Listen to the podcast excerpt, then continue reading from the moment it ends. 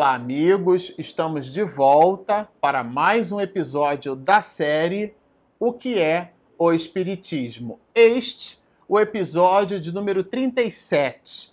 Nele, nós vamos estudar aquilo que o codificador chamou de o maravilhoso e o sobrenatural. É a continuação de um diálogo.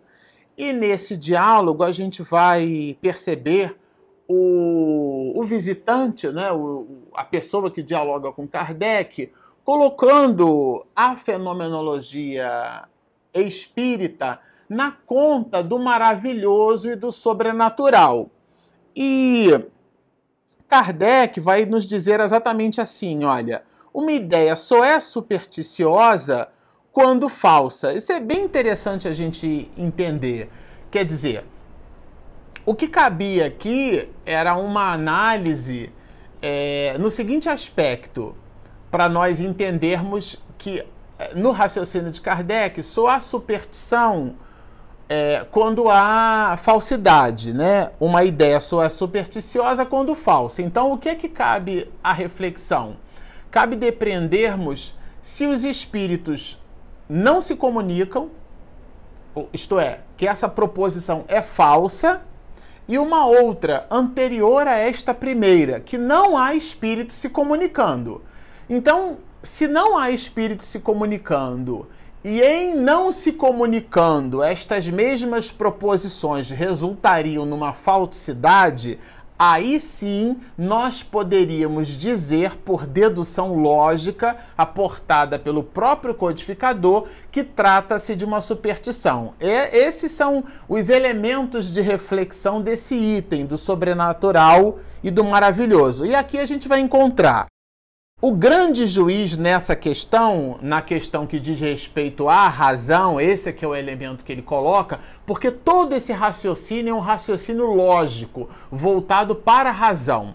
Né? Vamos lembrar que o século XIX, nesse período, visita as questões relacionadas ao iluminismo. Né? A gente já vai falar mais um pouquinho sobre isso. Então, o que ele está falando aqui é da razão. O grande juiz nesta questão é o futuro, quer dizer, o futuro será capaz de esclarecer como tem sido em todas as grandes é, questões, em todas as questões científicas e industriais classificadas como absurdas e impossíveis em sua origem.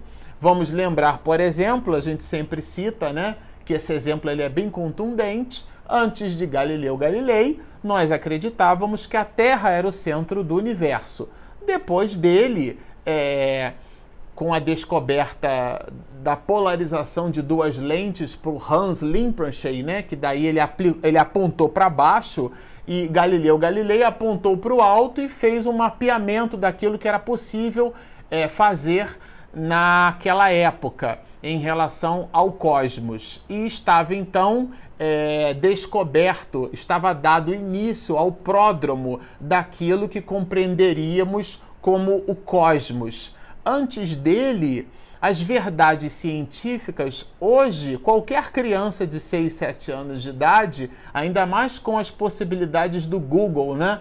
Nós temos no Brasil, por exemplo, muito mais telefones celulares ativos do que propriamente pessoas, habitantes. Isso sem levar em consideração que muitos desses habitantes visitam uma faixa etária sem a menor condição de portar um aparelho celular mas de utilizá-lo.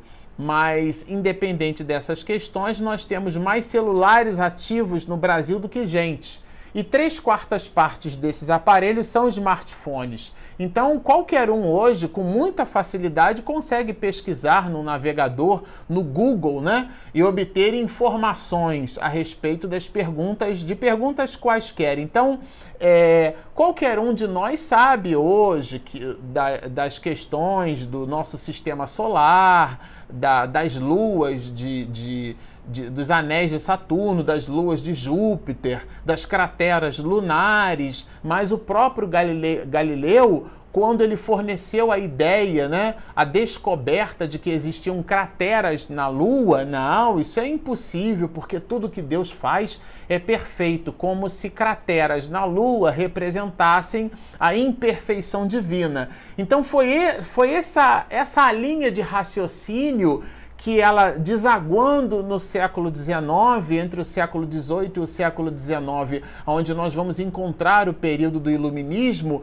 que se estabeleceu o grande boom, o grande terreno fértil para que as ideias do, da terceira revelação encontrassem ingredientes, solo é, é, fértil para que elas então medrassem com a força com que medraram.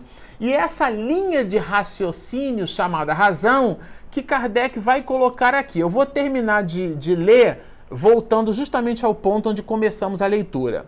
O grande juiz nesta questão, quer dizer, nas questões relacionadas à razão, é o futuro, como tem sido em todas as questões científicas e industriais classificadas como absurdas e impossíveis em sua origem. E o Espiritismo não é diferente disso, é uma ideia nova. Todas as ideias novas é, no seio da humanidade encontraram esses mesmos infortúnios que o Espiritismo no século XIX encontrou e ainda hoje. Algumas, muitas pessoas dizem não acreditar em espíritos, dizem que os espíritos não se comunicam, mas é curioso porque Jesus Cristo esteve em espírito depois do terceiro dia né, de sua crucificação, mostrando-nos da imortalidade da alma muito antes de Jesus, naquilo que convencionamos chamar de a primeira revelação, Moisés proibiu a comunicação com os mortos. Não se proíbe aquilo que não existe. E por que proibir a Moisés? Pela forma pela qual nós nos comunicávamos com eles a bases de sortilégios, a bases de mistificação, utilizando uma circunstância e utilizando todo um conjunto de raciocínios que estavam ainda muito distantes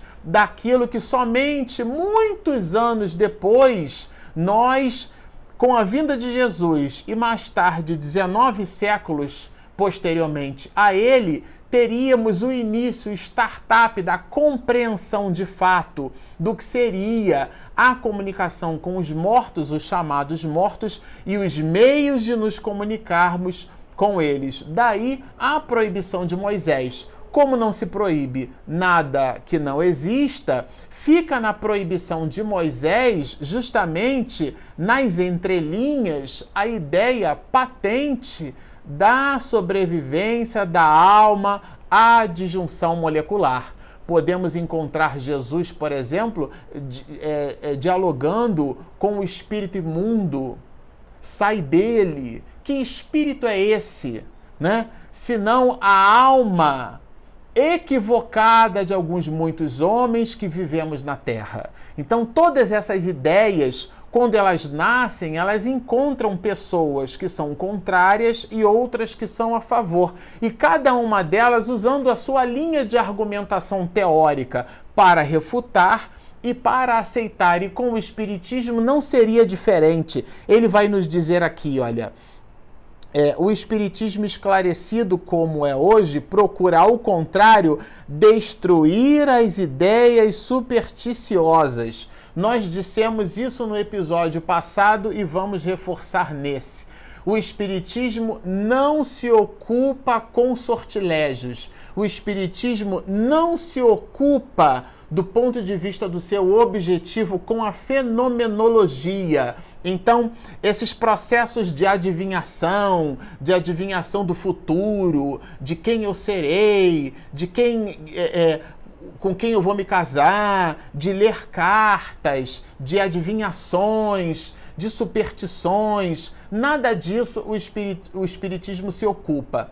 Ele se utiliza da fenomenologia para, num processo que nós chamamos de laboratório do mundo espiritual, num processo de dialética, de diálogo, de perguntas e respostas com os espíritos que nada mais são as almas dos homens que viveram na Terra, nesse processo de perguntas e respostas, de diálogo franco, fraterno. Eles nos dizem nas reuniões mediúnicas o que aconteceu com eles, como eles estão do outro lado, se é que existe lado. Isto é, tudo isso faz nos perceber aquilo que nós encontraremos e, sobretudo, nós encontraremos de acordo com o comportamento que tivermos nessa existência. Disso o Espiritismo se ocupa. No livro que é o Espiritismo, logo na sua introdução, nós vamos perceber Kardec nos dando a definição. O Espiritismo é uma ciência que estuda a natureza, origem e destino dos espíritos e de suas relações com o mundo corporal. Quem são os espíritos, se não você que está nos assistindo, eu que estou falando, minha esposa que está gravando, todos nós formamos a, o princípio inteligente do universo, as, os dois grandes braços da criação de Deus. Tudo aquilo que é imaterial e tudo aquilo que é material. O que é imaterial é o princípio inteligente do universo, é o espírito que se movimenta estagiando nas suas mais variadas formas e condições. E o imaterial é aquilo que nós, espíritos, nos servimos para nos movimentar e essa movimentação é com vistas ao nosso crescimento espiritual. É disso, somente disso, que se ocupa a doutrina espírita. Vou repetir, não é de sortilégios. Então, se você estiver com todo respeito e carinho diante de alguém que se pronuncia como uma cartomante, como uma leitora de mão, ou que se utiliza de determinados é, é, adereços do mar para colocá-los diante de uma mesa sob uma toalha é, é, e aquilo facilitar a leitura de seu futuro, aquilo não é espiritismo. A doutrina espírita se ocupa do nosso soerguimento moral, isto é, do conjunto de virtudes que precisamos desenvolver em nós, virtudes essas exemplificadas por Jesus. Ele não mandou recado por ninguém. Ele mesmo esteve entre nós por sobre a face da terra e ele vivenciou aquilo que ele mesmo chamou de o amor supremo. Isto é, antes de Jesus nós tínhamos uma ideia do que seria o amor, dada inclusive por Moisés a obediência às leis de Deus, o chamado Decálogo, os Dez Mandamentos. Se fôssemos capazes de cumprir o Decálogo, estaríamos amando a Deus. Mas Jesus extrapolou essa visão de amor quando ele nos amou de uma forma incondicional e suprema, ao ponto de ter por condenação, né? Nós trocamos Jesus por Barrabás, nós libertamos um ladrão e condenamos à cruz o Salvador do mundo, né? Por assim dizer, e ele mesmo, de braços abertos, pregado na cruz, dá-nos o ensinamento supremo. Ó oh, Senhor Deus, né? Perdoai-vos, isto é, a todos nós, porque nós não estávamos sabendo aquilo que estávamos fazendo. Isto é, diante da nossa ignorância, Jesus Cristo clamava junto a Deus por misericórdia. São dessas reflexões que se ocupa a doutrina espírita. Isso é muito importante para você que está nos assistindo entender. Eu vou repetir disso no episódio passado e é muito importante a gente frisar, porque eu repito, né? A fixação, né, a repetição é sempre um instrumento didático de fixação. Então eu vou repetir o Espiritismo se ocupa, por mais importante, augusta e impressionante seja a fenomenologia, você observar um copo se mexendo, você observar uma mão vaporosa surgindo na sua frente. Eu comentei da Júlia Nezu, né, que participou de fenômenos físicos. Eu comentei do Gerson Simões Monteiro, que participou de reuniões de efeitos físicos, inclusive na presença de Chico Xavier em Minas Gerais comentei dessas pessoas, esses fenômenos realmente são impressionantes, mas eles são é, fenômenos que eles são, giram em torno de um propósito. E esse propósito é que o espírito que somos, cada um de nós, cresça com o entendimento dessas mesmas questões. E então Kardec vai continuar com a ideia do maravilhoso e do sobrenatural, quando ele vai nos dizer que é precisamente o positivismo do nosso século, é, do século XIX, que faz com que adotemos o Espiritismo, porque esse século é o século da razão. É justamente o século da razão, o século das ideias positivas, o século, inclusive, em que nós buscávamos a razão acima de tudo, porque a o pensamento religioso era aquele pensamento que, de alguma forma, até o século XIX, negava a ideia que a ciência possuía de Deus. Não, se esse teu Deus todo miraculoso é aquele que derroga as leis que eu acabei de descobrir, dentro de um processo mecanicista perfeito que eu consigo, inclusive, aportar em fórmulas. E essas fórmulas conseguem ser reproduzidas, testadas e, os, e as suas equações montadas e dissolvidas em qualquer canto do universo. Se toda essa preciosidade que a mãe Gaia nos dá você está dizendo, religião, que isso Deus pode derrogar a todo instante? Então a ideia que formulas de Deus não é a ideia que eu possuo. Então o teu Deus eu passo a negar.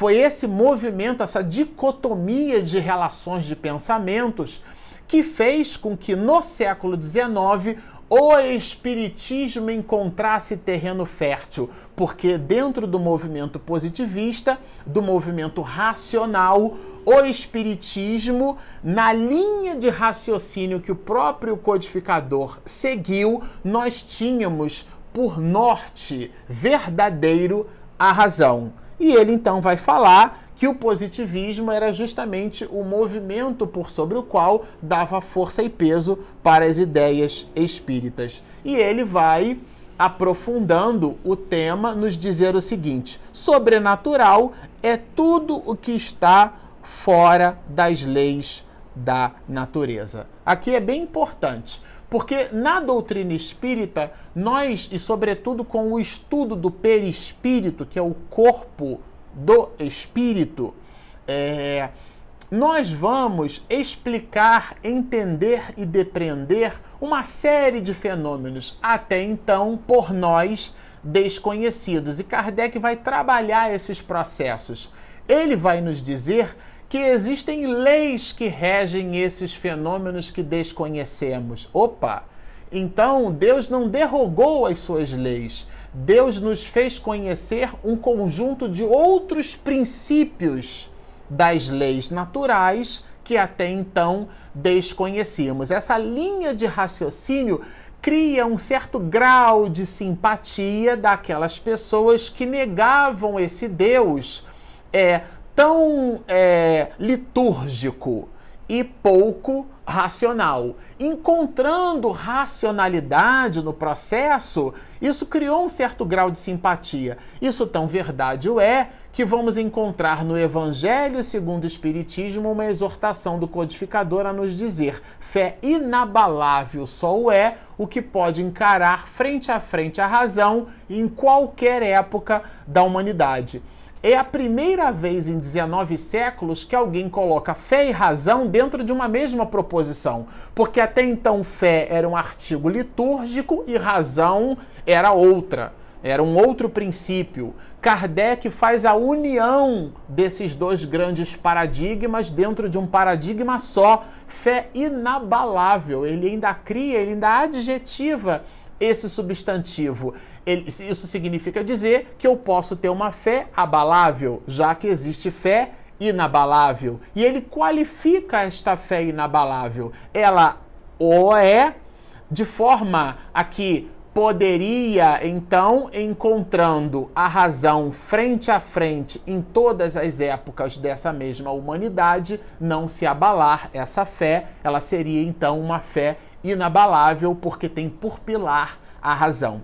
É disso que se ocupa a doutrina espírita. E ele vai nos dizer: o Espiritismo vem revelar uma nova lei, que é a lei trazida pela fenomenologia espírita, pelo diálogo com os espíritos. Por isso que as reuniões mediúnicas, o laboratório é, de análise é, do mundo espiritual, das reuniões mediúnicas, elas são importantes, porque é, é, é como se estivéssemos numa escola de química sem os tubos de ensaio, sem os elementos químicos para trabalharmos somente cadernos. Isso daria um certo grau de superficialidade no entendimento desta mesma química. Então, o laboratório, a antena transceptora, como eu gosto de chamar, com o mundo é, invisível, essa antena transceptora é a reunião mediúnica,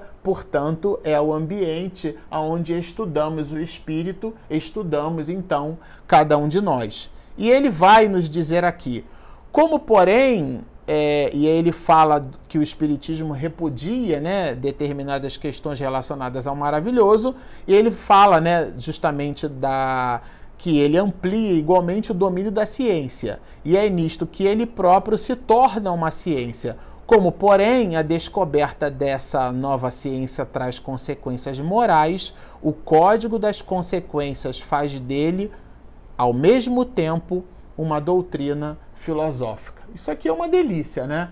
Porque ao passo em que entendemos que o espírito ele sobrevive, que nós não morremos, que nós temos um avatar que é o corpo, então eu não sou Marcelo Shoa, eu estou é, a minha personalidade. Por isso que Paulo vai dizer que o homem morre. Porque é aquela personalidade que vem do grego persona, máscara. Aquilo não é a minha essência. O meu traje físico não representa o que eu sou. Lá no livro de Gênesis, a imagem e semelhança de Deus, isto é, numa visão antropomórfica, sem forma humana. Nós somos então a imagem e semelhança de Deus. Eu, neste momento, estou Marcelo Shoa, mas eu não sou Marcelo Shoa. Então, todo o nosso comportamento com vistas ao culto do corpo, com vistas ao culto da forma, das coisas, tudo aquilo que coisifica as nossas relações entre nós mesmos e com os outros é um distanciamento da nossa realidade que é espiritual. O diálogo com os espíritos nos faz acender essa luz, nos faz perceber: opa, eu sou um espírito, então eu devo me ocupar, e a tese não é minha, é de Jesus, com aquilo que a traça não rói que a ferrugem não consome e que o ladrão não rouba. De que falava Jesus? Dos nossos valores morais, dos nossos valores espirituais. E por fim, nos convida ele a ler o capítulo 2 da parte primeira do livro dos médiuns, porque esse livro que é o Espiritismo, é depois da revista espírita, do próprio livro dos médiuns e do que é o Espiritismo, a obra que Allan Kardec construiu para nos motivar ao estudo da doutrina espírita. Então, ele vai nos oferecer o capítulo 2 da parte primeira do livro dos médios, aonde o próprio codificador trabalha as questões do maravilhoso e do sobrenatural. Bom, nós vamos ficando por aqui. No episódio seguinte, nós vamos trabalhar o tema oposição da ciência.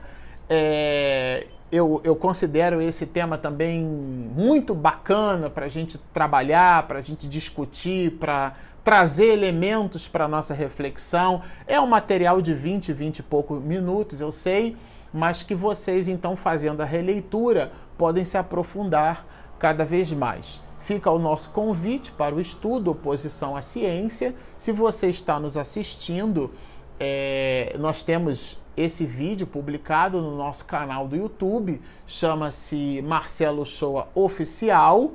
Então inscreva-se no nosso canal se você puder, se você gostar do nosso trabalho, quiser continuar nos assistindo, é, assine o nosso canal. E nós temos um aplicativo, o famoso app, disponível gratuitamente na Apple Store e na Google Play. Ele chama-se Espiritismo e Mediunidade. Tá feito o convite, baixe o app, assine, acompanhe o nosso canal, siga-nos e muita paz.